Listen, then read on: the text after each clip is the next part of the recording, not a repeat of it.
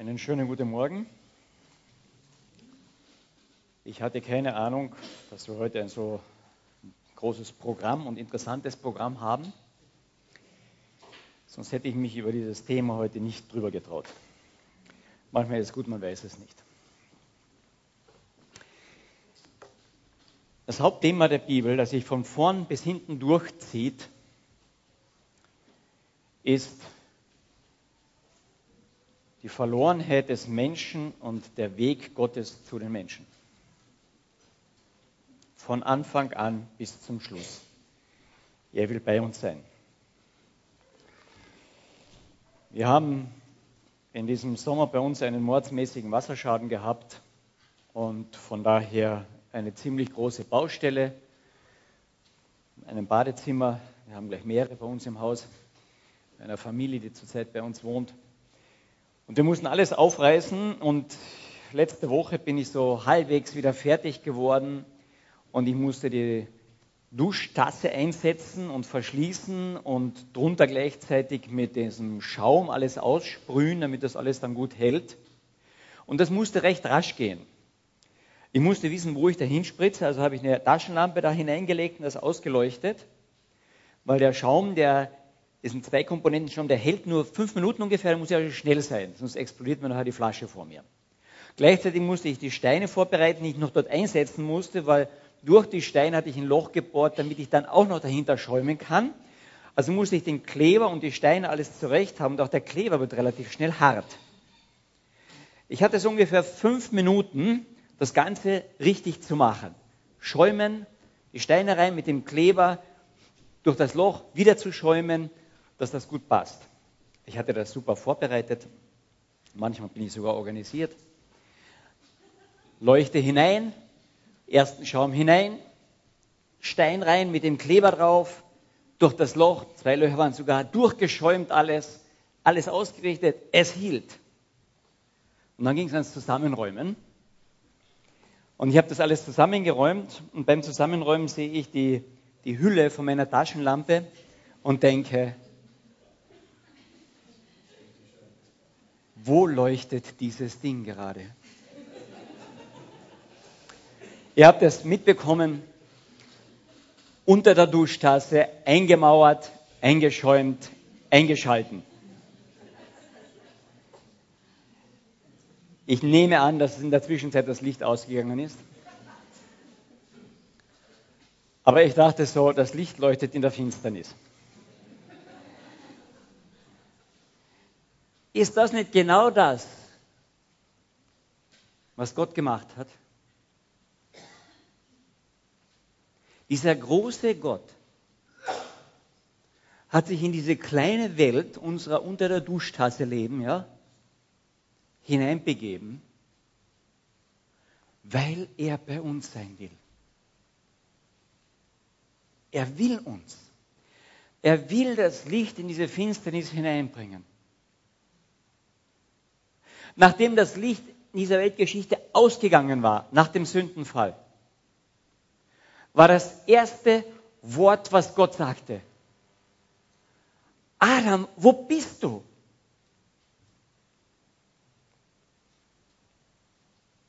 Und das ist das Wort, mit dem er über die Jahrhunderte, über die Jahrtausende uns nachgegangen ist. Wo bist du?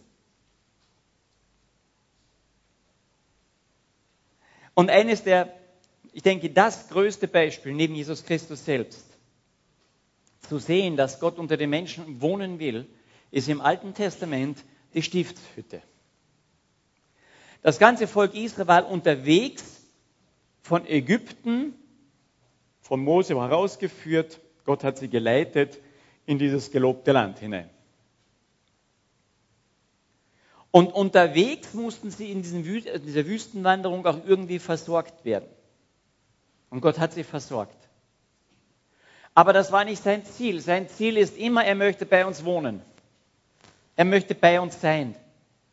Und deshalb erneuert er dort ganz grundlegend noch einmal diesen Bund, den er mit Adam geschlossen hat, den er mit Noah geschlossen hat, mit, diesem, mit dieser Arche, mit diesem, dieser Kiste und dann diesem Reg tollen Regenbogen. Wir haben das vor, vor, vorletzte Mal, glaube ich, darüber gesprochen. Er erneuert den Bund, den er mit Abraham, Isaak und Jakob geschlossen hatte. Und sagt, dieser Bund heißt, ich möchte bei dir sein, wir möchten zusammen sein. Und durch die ganze Bibel hindurch zieht sich aber auch, dass in diesem Bund ein Riesenknacks verläuft. Wenn dieser Gott wirklich ganz nahe bei uns wäre, dann würden wir umkommen, wir würden seine Heiligkeit nicht aushalten. Und das kommt bei all diesen Begegnungen im Alten Testament bereits heraus. Gott ruft, Adam, wo bist du? Und Adam muss aus dem Paradies heraus, weil er diese enge Gegenwart mit Gott nicht überleben würde. Gott kommt, um das, um, um das abgefallene Menschheit zu richten in dieser Sintflut. Und er schützt eine Familie in diesem Kasten, in dieser Arche, wo er selbst zuschließt. Und dann kommt Gott und möchte den Bund mit dem Volk Israel in dieser Wüste schließen und bereitet alle Vorbereitungen. Und er kommt langsam in die Nähe dieses Volkes an diesem Berg. Und da ist, dass diese Erscheinung dort ist so gewaltig, dass das ganze Volk sagt, Mose, das halten wir nicht aus, wir überleben das nicht. Wir sind das nicht wert, wir schaffen das nicht. Wenn diese ganze Herrlichkeit, diese Perfektheit Gottes an uns drankommt, meine Güte, Hausfrauen können davon, haben tolle Beispiele dafür. Ein paar Hausfrauen gibt es hier, ja? Zu dir kommt heute Nachmittag die perfekte Hausfrau. Du weißt, die führt ihren Haushalt absolut top. Wie geht es dir dabei?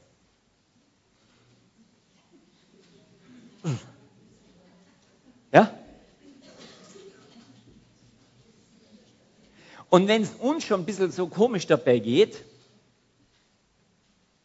wie erst, wenn der lebendige Gott, der total perfekt ist, groß, gewaltig, überhaupt unvorstellbar ist, anfängt zu umzukommen. Das halten wir nicht aus.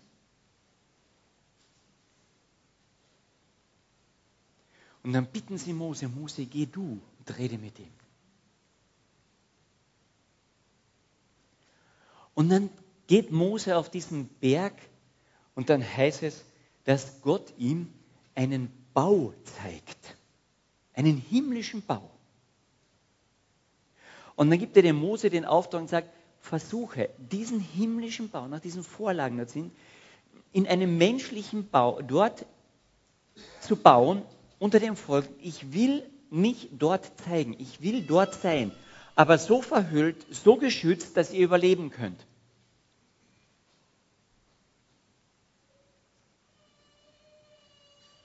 Und im Neuen Testament, am Anfang des Johannesevangeliums heißt es, am Anfang war das Wort und das Wort war bei Gott. Und dann heißt es, durch dieses Wort wurde alles geschaffen. Und dann kriegen wir mit, Moment einmal, das ist doch Gott selbst. Und dann heißt es, dieses Wort ist auch Gott. Und dann wurde dieses Wort Fleisch steht dort. Dann nahm dieses göttliche, gewaltige, großartige, schöpferische Gestalt eines Menschen an. Es verhüllte sich. Es heißt, er entäußerte sich all seiner Herrlichkeit, Gewalt, Macht. Das heißt, er legte all das ab, was uns umbringen würde und kommt zu uns. Adam, wo bist du? Und das ist das Bild, mit dem Gott eigentlich schon im Alten Testament hineinkommt mit der Stiftshütte und sagt, ich verhülle mich so, dass ihr mich ertragen könnt. Aber ich möchte bei euch sein. Denn auf der anderen Seite ist das das Beste, was euch geschehen kann. Und jetzt sieht dieses Zelt aus mitten in der Wüste. Das ist so ein Modell. Ähm, dieser Vorhof, der umzäunt, der müsste man doppelt so groß denken. Das ist ja, äh, die Maßstäbe stimmen beim Vorhof nicht, die anderen stimmen schon. Das steht dort in Israel, das kann man sich anschauen. Von außen hin, naja. Aber da ist derartig viel Symbolik, derartig viele Zeichen drinnen, wie Jesus Christus ist, dass wir eine Serie von mindestens zehn Predigten bräuchten. Also ihr könnt euch vorstellen, wann heute Mittagessen ist. Ich möchte heute gerne einen, einen ganz kleinen so Durchmarsch durch dieses Zelt machen, um ein bisschen aufzuzeigen, damit ihr einen Lust darauf bekommt, euch damit mehr auseinanderzusetzen. Wie großartig das ist. Licht in der Dunkelheit. Das ist wie diese Taschenlampe unter der Duschstraße. Und dieses Modell, hier ist ein kleiner Maßstab nochmal aufgeführt, zeigt uns viele, viele Dinge an. Es ist im, im groben gesagt eine Aufzeichnung des Weges, wie kommt der Mensch zu Gott. Wie komme ich immer näher an Gott dran?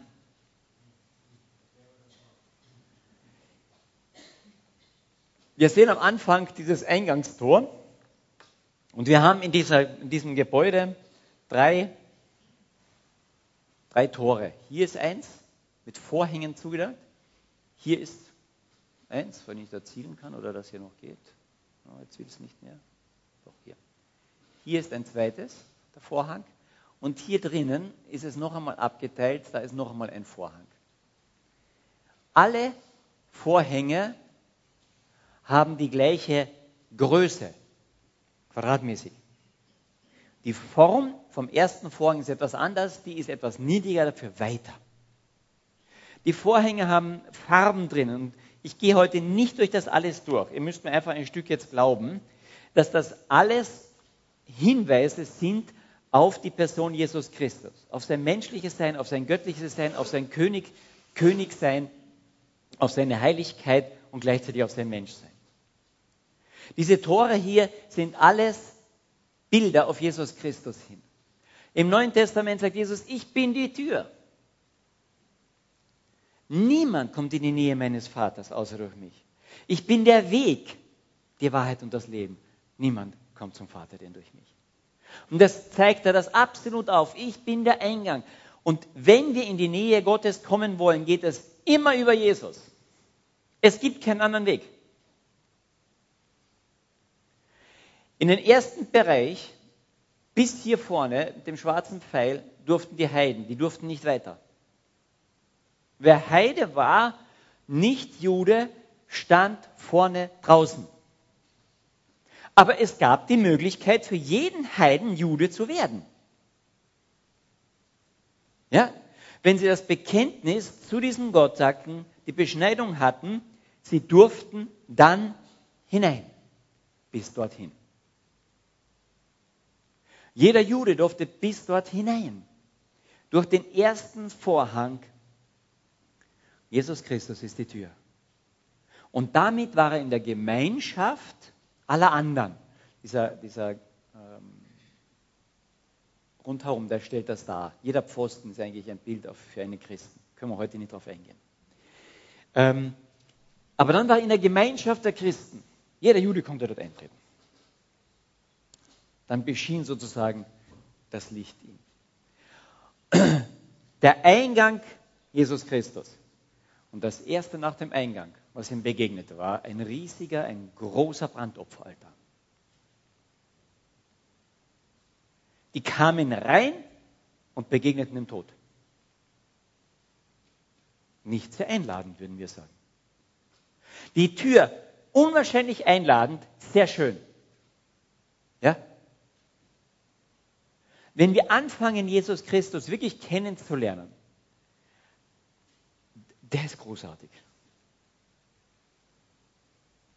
Aber wenn wir anfangen, uns ihm anzuvertrauen, durch diese Tür hineinzugehen, dann wird eines der ersten Dinge, die uns begegnen, sein Tod.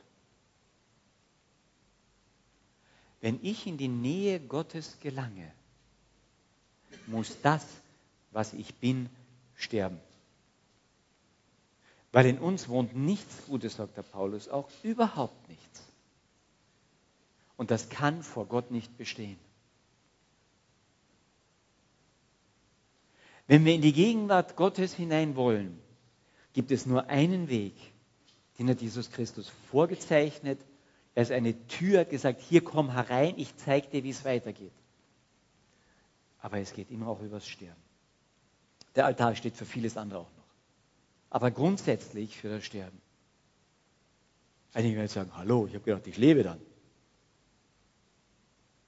Ja, das kommt noch. Der Paulus greift das auf. Und er sagt an die Römer, wenn ihr wirklich Gott nachfolgen wollt, oder ist Korinther, jetzt muss ich überhaupt aufpassen, dann sind eure Leiber ein lebendiges, Gott wohlgefälliges Opfer.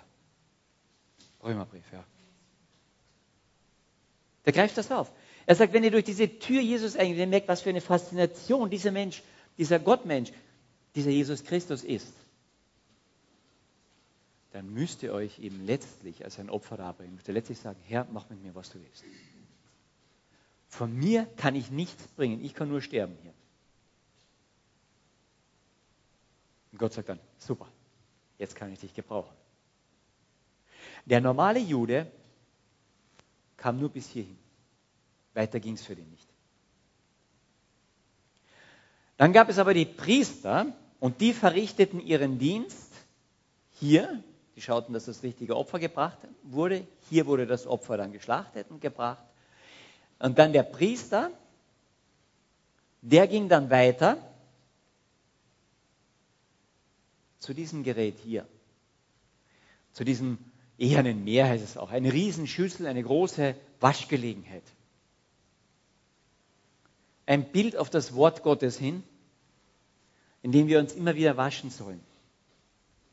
Ja?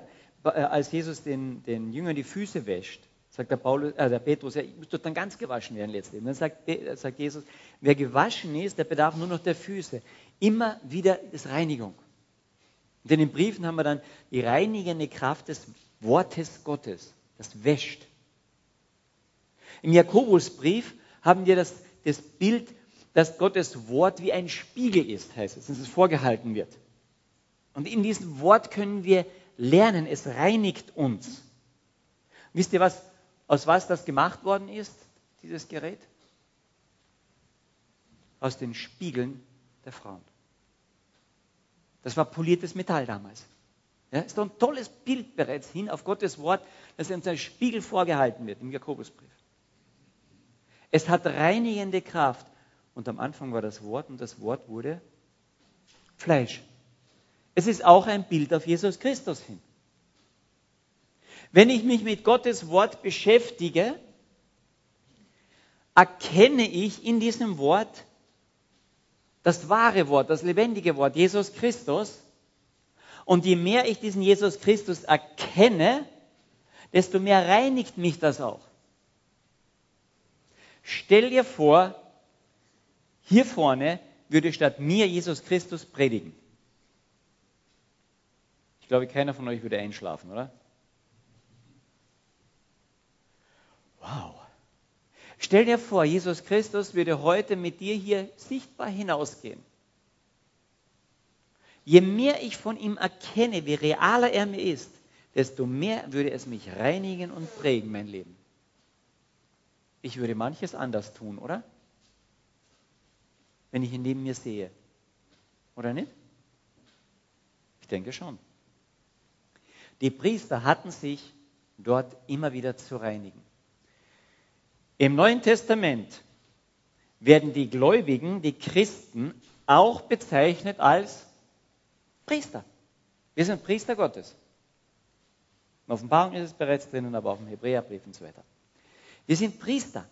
Das heißt, im Neuen Testament gehen wir nicht nur bis zu diesem Altar und sterben, sondern wir haben einen Auftrag, Leute hier hineinzuführen, ihnen zu zeigen, was es heißt, sich Gott darzubringen, ihnen zu zeigen, was es heißt, in der Reinigung zu leben, Gottes Wort zu zeigen.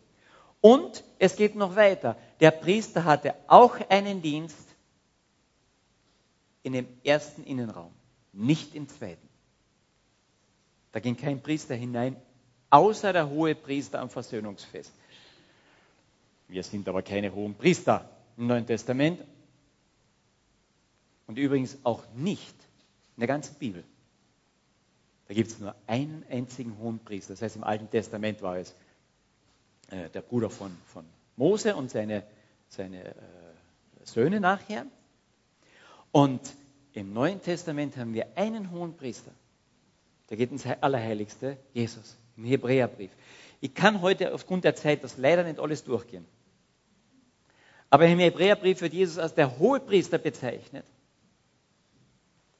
Wir sind Priester, die nur bis ins Allerheiligste hier gehen. Wir gehen nicht ins, Aller, äh, ins Heiligtum hier gehen, das Heiligtum, und hinten ist das Allerheiligste. Ganz hinten hinein geht einmal am großen Versöhnungstag der Hohepriester. Und ich möchte jetzt kurz vorwegnehmen. Der größte Versöhnungstag kommt erst. Den haben wir noch nicht. Wenn wir durch die Feste der Juden durchgehen, das ist eine ganz genaue Reihenfolge und, und Bedeutung da drinnen, können wir heute nicht machen, haben wir nicht die Zeit. Gell? Aber der große Versöhnungsfest kommt erst. Die Versöhnung haben wir schon, aber das Fest feiern wir erst. kommt. Ich freue mich drauf. Hier wird es nochmal dargestellt. Der erste Eingang, der Brandopferaltar, dieses eherne Meer, wo man sich gereinigt hat. Der erste Vorhang, quadratisch. Quadrat ist immer perfekt im, im, in der Bibel. Dann stehen hier drinnen der goldene Leuchter, ein, der Schaubrottisch mit den Broten drauf, den ungesäuerten Broten und hier der Rauchopferaltar. Ähm, in diesem Vorbereich gibt es verschiedene Dienste zu tun. Was mache ich mit der Zeit heute? Bitte? Anhalten. Kann jemand einen Schuh dort aufschmeißen? Der Priester hatte Dienst hier, hier und hier, an diesen drei Dingen. Der goldene Leuchter ist in der, in der Bibel durch ein Bild für die Gemeinde Jesu. Übrigens das einzige in diesem vorderen Bereich, was aus purem Gold ist, durch und durch. In Gottes Augen ist die Gemeinde Jesu total Gold, perfekt. Gold ist immer das Bild für perfekt und zwar für eine göttliche Perfektheit. Wir sind perfekt. Weißt du, wie der goldene Leuchter entstanden ist? Wurde genau gesagt. 2. Mose, Kapitel 25, der wird das, von dort an wird das Ganze beschrieben. Kriegt Mose die Anleitung. Und da heißt es, und der Herr redete zu Mose und sprach, rede zu den Söhnen Israel und sage ihnen, sie sollen ein Hebopfer für mich einnehmen. Von jedem, dessen Herz ihn antreibt, sollt ihr mein Hebopfer nehmen. Und dann sagt er was? Holz, Gold, Silber, Edelsteine und so weiter. Und dann in Vers 8 heißt es, und sie sollen mir ein Heiligtum machen, damit ich in ihrer Mitte wohne. Nach allem, was ich dir zeige, nach dem Urbild der Wohnung, nach dem Urbild all ihre Geräte. Danach sollst du es machen. Das Urbild steht im Himmel. Das ist nicht das Urbild. Das ist das Abbild, das uns vieles zeigen kann. Aber das Urbild steht im Himmel. Macht es danach. Und dann wird beschrieben, unter anderem, wie der goldene Leuchter gemacht wird. Der goldene Leuchter wird aus einem Mittelteil, einem großen Einzelleuchter, in einem Stück die Arme herausgetrieben. Das heißt, die werden nicht angeschweißt. Aus diesem mittleren Arm wird es herausgehämmert, aus einem Stück. Sechs Arme. Sechs ist immer das Bild auch für die Unzulänglichkeit eigentlich des Menschseins. Aber dadurch, dass in der Mitte ein Leuchter ist, ist es sieben. Und sieben ist die perfekte Zahl Gottes. Kriegen wir irgendwas mit aus dem Neuen Testament? Jesus sagt, ich bin das Licht der Welt. Wer mir nachfolgt, wird nicht wandeln in der Finsternis.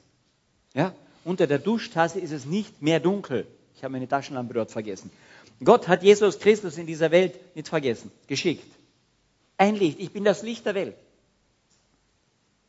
Und dann sagt er zu seinen Jüngern, ihr seid das Licht der Welt. Beides.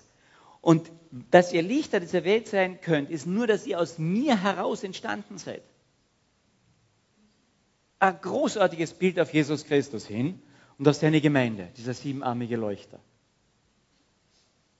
Und dann schlagen wir die Offenbarung auf und dort wird es ganz klar am Anfang, den ersten zwei Kapiteln, Das heißt, da, da sah dieser Johannes, hatte diese Vision und sah Jesus. Und dann sah er dort Leuchter. Siebenarmige Leuchter. Und dann steht dort, diese Leuchter, das sind die Gemeinden. Und dann geht er durch in Ephesus und in Smyrna und so weiter. Das sind die Gemeinden. Ich bin das Licht der Welt. Ihr seid das Licht der Welt. Wir beide zusammen bilden die Gemeinde. Ein tolles Bild auf Jesus Christus hier. Wenn ihr durch diese Stiftshütte geht, das begegnet euch auf, auf, auf Schritt und Tritt, Jesus Christus, da und Bilder. Also wenn wir eigentlich das Thema haben, Jesus im Alten Testament, reicht es, wenn wir durch die Stiftshütte gehen, das sage ich euch. Der Eingang, Jesus Christus. Der Leuchter, die Mitte Jesus Christus, wir aus ihm heraus. Dann gegenüber ist der Schaubrotetisch. Hier ein goldener Tisch, aber Akazienholz innen, überzogen mit Gold. Und darauf liegen die Schaubrote, die ungesäuerten Brote. Ungesäuert ist auch immer für rein, sündlos auch. Und das Brot, na einmal können Sie raten, was ist das Bild für Brot? Ja, ich bin das Brot des Lebens und gleichzeitig das Wort. Gell? Als Jesus versucht wird, sagt er, der Mensch lebt nicht vom Brot alleine, sondern von jedem Wort, das aus dem Munde Gottes geht. Das Brot. Und er selbst auch wieder das Brot. Das Brot ist das Wort Gottes, aber das Wort Gottes ist letztlich auch Jesus Christus. Also das Brot auch wieder Jesus Christus. Wieder ein Bild auf Jesus Christus hin.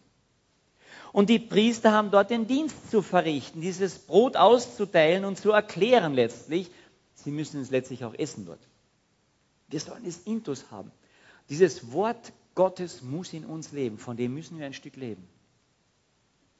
Wir haben es hier vorne bereits, es ist Jesus Christus, aber es ist einfach auch das Wort Gottes, es reinigt. Es ist hier, wir müssen davon leben, es ist Jesus Christus, von dem wir leben, auch auf dieses Wort müssen wir aber auch lesen, damit wir ihn kennenlernen. Es begegnet uns überall Jesus Christus. Dann haben wir diesen Raucheropferaltar, das ist das kleinste Gerät da drin, steht aber dem Allerheiligsten am nächsten. Und Rauchopfer ist immer ein Bild für Gebet in der Bibel. In der Offenbarung wieder es ist dieses Rauchopfer, der angenehme Wohlgeruch der Heiligen äh, zieht vor Gottes Angesicht eben. Es tut mir leid, dass wir so schnell da durchgehen müssen. Hier sind wir noch einmal in diesem mittleren Bereich. Bis hierhin durfte der Priester gehen. Näher ans Allerheiligste kam er nicht. Ja, dann müsste er sterben weil er nicht perfekt ist. Unser Dienst ist also vor in diesem Heiligtumbereich an der Gemeinde, in der Gemeinde, für die Gemeinde mit Jesus Christus. Unser Dienst ist am Worte Gottes. Ich bin Priester. Wir sind Priester Gottes, am Wort Gottes. Es selbst einzunehmen, es anderen zu erklären, es immer wieder durchzugehen. Es muss immer wieder erneuert werden, auch immer wieder von vorn bis hinten die Bibel lesen. Und unser Dienst ist ein Gebetsdienst. In der Anbetung vor Gott. In sich ausliefern an ihn. In dem Sehen, wer er ist. So nahe wie möglich. In dieser Beziehung mit Gott, in diese Beziehung mit Gott treten. In das Gespräch mit ihm. Auf ihn hören. Und mit ihm reden. Wir können nicht auf alles jetzt eingehen. Aber hier der mittlere Vorhang der wurde nur heruntergenommen, wenn die Stiftshütte abgebaut wurde und wurde dann hier drüber gelegt. Damit nie jemand dieses Allerheiligste, Gefahr bestand, dass er dieses Heiligste schaut. Niemand kann Gott schauen und überleben. Außer durch Jesus Christus. Außer sozusagen durch diesen Vorhang hindurch. Und dieser Vorhang als Jesus Christus stirbt, der zerreißt von oben an bis unten durch. Und zwei Dinge sind dabei wirklich interessant. Das eine ist, der Vorhang zerreißt von oben. Nicht von unten. Den hat nicht jemand unten angefasst, hat zerrissen. Und nach oben kam keiner. Da war nur Gott. Letztlich. Das ist das Bildausstück. Und dieser Vorhang ist nicht runtergefallen. Er ist zerrissen aber er ist hängen geblieben. Weiterhin als Schutz. Weil wir manchmal denken, wir können einfach so ganz, nehmen da auch ein Beispiel aus dem Hebräerbrief her, aber aus total aus dem Zusammenhang, die Freimütigkeit, wir können da bams ins Heiligtum hinein. Leute, das können wir nicht überleben. Und der Hebräerbrief ist da absolut eindeutig. Er sagt, wir sind Priester und unsere Aufgabe ist hier, bis hierhin, hier rein, geht nur der Hohepriester. Und der Hohepriester geht hinein am großen Versöhnungstag mit ganz viel Blut und besprengt hier die sogenannte Bundeslade, die hier steht. Das ist eine Kiste, Gold überzogen. Hier drin war alles Gold. Das heißt, wenn du reingingst, sahst du Gold. Und Gold als Begriff des Perfekten. Dieser Raum war quadratisch. Mal gesehen? Perfekt. Dieser Raum war nicht nur quadratisch, er war kubisch. Breite, Länge, Höhe gleich. Also das, was wir als Menschen, also jetzt bildlich gesprochen, als das überperfekte Vorstellung kennen, die drei Dimensionen, die vierte haben wir nicht mehr, die wir uns vor, die wir sehen können. Das heißt, Gott will ganz klar machen, dieser letzte Raum, wo ich wohne, der ist perfekt. Absolut perfekt. Und wir haben in der Offenbarung wieder etwas, was kubisch ist. Und das, was im Himmel ist und vom Himmel auf die Erde kommt. Das neue Jerusalem. Material? Gold. Und in diesem neuen Jerusalem gibt es keinen Tempel, keine Stiftshütte, nichts mehr, denn in der Mitte das Licht ist Gott selbst und das Lamm wohnen dort. Hier. Wir haben das Abbild hier. Aber das kommt erst. Okay? Oder ist jemand von euch perfekt? In Gottes Augen ja. Aber im Leben hier noch nicht. Wir haben etwas, was wir noch nicht besitzen. Ja? Wir besitzen etwas, was wir noch nicht haben. Ist egal, wie du es jetzt sagst. Bei Jesus ist das anders. Er ging als Hoherpriester hier hinein, verrichtete auch diese Dienste, Gebetsdienst, Gebet an der Gemeinde, sozusagen, miteinander. Ihr seid das Licht der Welt, ich bin das Licht der Welt. Das Brot, ich bin das Brot des Lebens, das vom Himmel äh, gekommen ist. Aber er geht als Hoherpriester, der perfekt ist, weiter. Nur er macht etwas, bevor er durch diesen Vorhang geht, nimmt er alle Sünde, alle Schuld der Welt auf sich.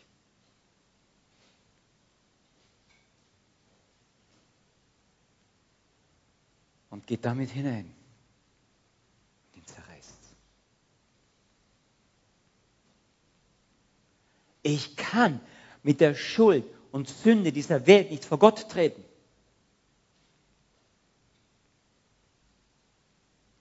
Und deshalb zieht Gott aus von ihm.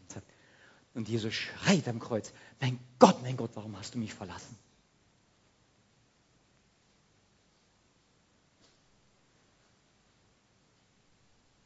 Weil er nicht fremdes Blut von irgendeinem Lamm dort hineinbringt, sondern sich selbst.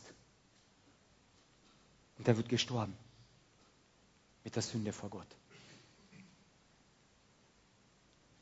Und wenn das alles wäre, ja, dass er da für uns gestorben ist, dann ist er weg. Was würde uns das nutzen?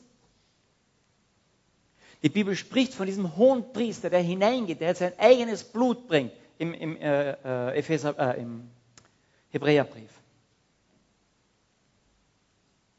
Und du denkst, ja, das ist toll, jetzt hat das für uns das gemacht. Und viele denken, ah, jetzt kann ich auch ins Heiligtum gehen.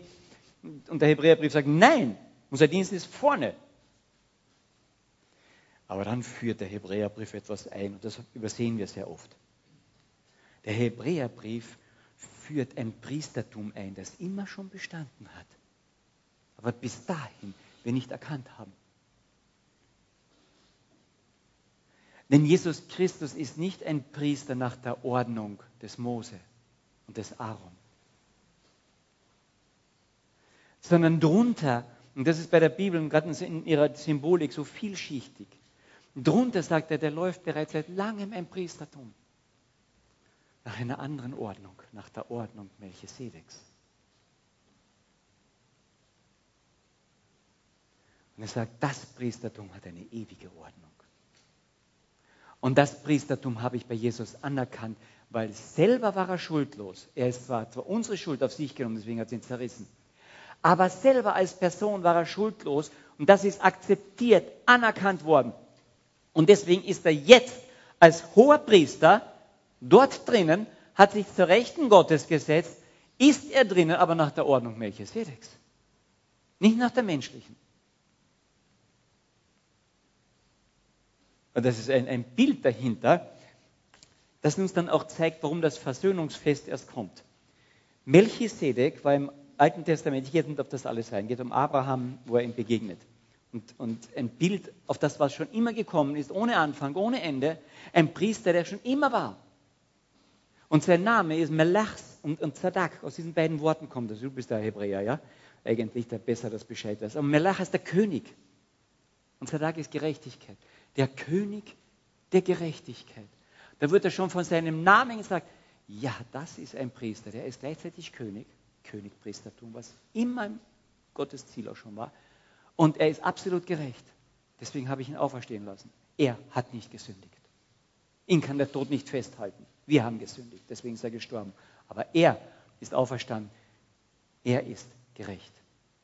Und deswegen wird er jetzt ein König und sitzt zur Rechten Gottes, hat sich zur Rechten Gottes gesetzt, steht im Hebräerbrief. Und dann gibt es noch eine Draufgabe. Melchisedek war der König welches Landes? Von Salem, Shalom. Frieden heißt das. Dieser hohe Priester, der hier hineingeht, der jetzt zur Rechten Gottes sitzt, ist König der Gerechtigkeit, hoher Priester und sein Reich heißt Friede. Mit dem, wenn wir einmal das große Versöhnungsfest feiern, wenn der letzte Vorhang gefallen ist. Denn das himmlische Jerusalem, das quadratisch ist, das auf diese Erde kommt, das kubisch ist und dann auf diese Erde, auf diese Erde kommt, in der Offenbarung wird es gezeigt. Wisst ihr, was das ist? Was dort steht? Das bist du und ich. Geschmückt wie eine Braut für den Bräutigam. Da sind Bilder drinnen, die müssten uns eigentlich vom Hocker reißen. Und in dieser Mitte wohnt dann die Herrlichkeit Gottes, Jesus Christus, das ist nur noch einmal der, der Gang durch, muss alles jetzt schnell durchgehen. In diesem Allerheiligsten war diese Kiste mit diesem Deckel drauf, mit diesem Cherubim.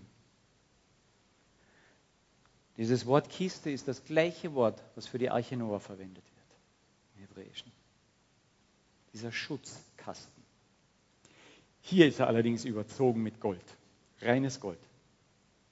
Spricht auf der einen Seite von der Menschlichkeit, auf der anderen Seite von der Göttlichkeit, wieder ein Bild auf Jesus Christus hin. Was war in der Kiste? Die Worte, die zehn Gebote, die Tafeln, die äh, Mose auf dem Berg bekommen hat, der Stab Aarons, der geblüht hatte, die, die, die, die Festmachung, dieser Aaron ist hoher Priester das Priestertum. Und ein Gefäß mit dem Manna. Ich bin das Wort des Lebens, sagt Jesus Christus. Ich bin das Gesetz. Ich bin das Wort, nicht nur die Worte, sondern das sage ich eigentlich im Hebräischen, das ist dort Singular. Ich bin das Wort auch. Und dann, ich bin der Aaronstab. Der Aaronstab wurde dort hineingelegt um zu zeigen, das ist für ewig. Da gibt es ein Priestertum, das hat Ewigkeitsrecht. Der Aaron ist ja gestorben, seine, seine Kinder und Söhne sind gestorben. Das musste immer wieder erneuert werden. Der Aaronstab blieb drinnen. Hier gibt es einen Priester auf Ewigkeit. Ein Priester nach der Ordnung Melchisedeks von Ewigkeit zu Ewigkeit. Und dann war das Brot vom Himmel Als die hohen Priester, äh, als die Schriftgelehrten Jesus ähm, immer wieder anklagen, sagte er, ich bin das Brot, das vom Himmel gekommen ist. Eure Väter, die haben Manna gegessen und sind gestorben. Aber ich, ich bin das Brot, das wirkliche Manna, das vom Himmel gekommen ist und der von mir ist, der wird ewig leben. Auch das war in der Kiste drinnen. Alles Bilder auf Jesus Christus hin. Also wenn wir jetzt noch irgendeinen Zweifel haben, dass da ein Bild auf Jesus Christus hin ist, lest das durch. Aber ihr müsst ziemlich viel lesen in der Bibel. Aber ich möchte euch einen, einen, einen Gluster drauf machen, tut's das. Ja? Und dann gab es noch den Deckel, der oben drauf war. Dieser Deckel war aus reinem Gold. Und das war, wurde auch, äh, es heißt eigentlich, es heißt der Sühnedeckel, aber es ist eigentlich ein, das Wort Deckel im Hebräischen ist eigentlich ein, ein Zudecken und damit auch versöhnen. Und deswegen wurde er übersetzt mit, mit Sühnedeckel, aber auch Gnadenstuhl. Es ist auf der einen Seite eine, ein Thron in gewisser Hinsicht und ein Thron war immer zur Rechtsprechung. Der Richter saß, das steht nicht. Und gleichzeitig ist aber auch der Gnadenstuhl, auf dem das ganze ähm, Blut immer geschüttet wurde, damit der hohe Priester reingehen konnte. Damit Gott uns gnädig sein kann. Wenn wir ins Allerheiligste gehen würden, dann begegnet uns Gott entweder als Richter oder als der, der uns gnädig ist. Als Retter. Eins von beiden. Und Jesus hat sie zur Rechten Gottes gesetzt. Ich hoffe, wir begegnen ihm als Retter. Und dieser, ach, man könnte noch ganz viel drüber sagen, Zeit geht nicht. Ich hoffe, ich habe euch nur ein bisschen ein Gluster darauf gemacht, zu zeigen, das Grundthema der Bibel ist, Gott will uns, Gott will zu uns. Und in der Stiftshütte zeigt er, ich komme zu dir durch meinen Sohn Jesus Christus, sei das durch Reinigung, Errettung, Brot des Lebens, Licht, Ewigkeit. Ich komme zu dir, ich will zu dir und ich bringe dir alles, damit du auch mit mir Gemeinschaft haben kannst. Beim letzten großen Gemeinschaftsessen hat Jesus das einmal noch verdeutlichen wollen. Mich hat danach, ich habe so Sehnsucht gehabt, mit euch dieses Abendmahl zu feiern. Und wenn wir das jetzt feiern, ist es eine Erinnerung daran. Ich habe solche Sehnsucht nach euch gehabt, mit euch Gemeinschaft zu haben. Ich will zu euch. Und dann gibt er ihnen das Brot und sagt, das ist mein Leib. Für euch gebrochen. Nehmt es. Das Brot des Lebens. Wir haben es mehrfach in der Stiftshütte. Und dann nimmt er den Wein und sagt, das ist mein Blut, vergossen zur Versöhnung. Und es ist ein neuer Bund, den ich hier schließe. Bund heißt, ich will bei euch sein, ich will ein Bündnis mit euch haben, wie der Ehebund. Ich gehe in deine Ehe ein und sage, liebe Frau, du kannst in England bleiben, ich bin hier in Österreich. Hauptsache, wir sind mal verheiratet. Na, die hat mir was erzählt, die Lies. Und ich hier auch. Sondern er sagt, weil wir, ich, das, das Beste, was dir passieren kann, ist ja meine Gegenwart. Ich weiß ja, warum ich dich geschaffen habe. Und ich möchte wieder in deine Gegenwart, ohne dass du dabei umkommst.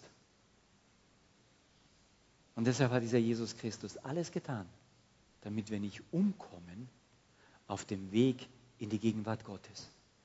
Denn jeder Mensch, jeder auf dieser Welt ist auf dem Weg in die Gegenwart Gottes.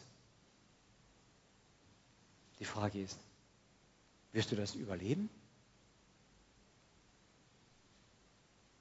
Dann brauchst du Jesus Christus. Er ist der Garant dafür, dass du in der Gegenwart Gottes leben kannst. Und die Stiftshütte zeigt das ganz klar. Und auf der anderen Seite dieser Jesus sagt, ich freue mich drauf, wenn du als geschmückte Braut perfekt einmal mir zugeführt wirst von meinem Vater und wir zwei miteinander wohnen werden, dann werden wir das große Versöhnungsmahl im Himmel feiern. Ich freue mich drauf. Das ist eine Realität, die kommt auf uns zu, auf jeden von uns. Je mehr wir lernen, uns darauf auch zu freuen, desto mehr können wir die Prioritäten auf dieser Welt richtig einordnen, was wirklich wichtig ist auf diesem Weg. Ich möchte noch beten. Vater im Himmel, ich danke dir für dieses Bild, das du im Himmel aufgerichtet hast. Dieses Heiligtum steht bereits vorbereitet im Himmel. Danke, dass du es dem Mose gezeigt hast, was er hier bauen kann, um zu uns zu zeigen, dass es einen Weg zu dir gibt. Und Herr Jesus Christus, danke, dass du gekommen bist und der Weg zum Vater geworden bist. Und dass wir das sehen dürfen, schon tausend Jahre bevor du gekommen bist, in der Stiftshütte. Und dass wir diesen Dienst tun dürfen im Heiligtum. Und dass wir einen hohen Priester haben, du Herr Jesus, der uns bereits im Allerheiligsten vertritt, durch den wir bereits vertreten sind. Und durch dich haben wir diesen Zugang ins Allerheiligste zum Vater. Aber eben durch dich. Danke dafür. Herr, bewahr uns dein Wort, öffne es uns noch mehr und lass uns begeistert und einfach ähm, ergriffen immer wieder werden von dir und deinem Wort, dass derartig tief und weit und groß ist.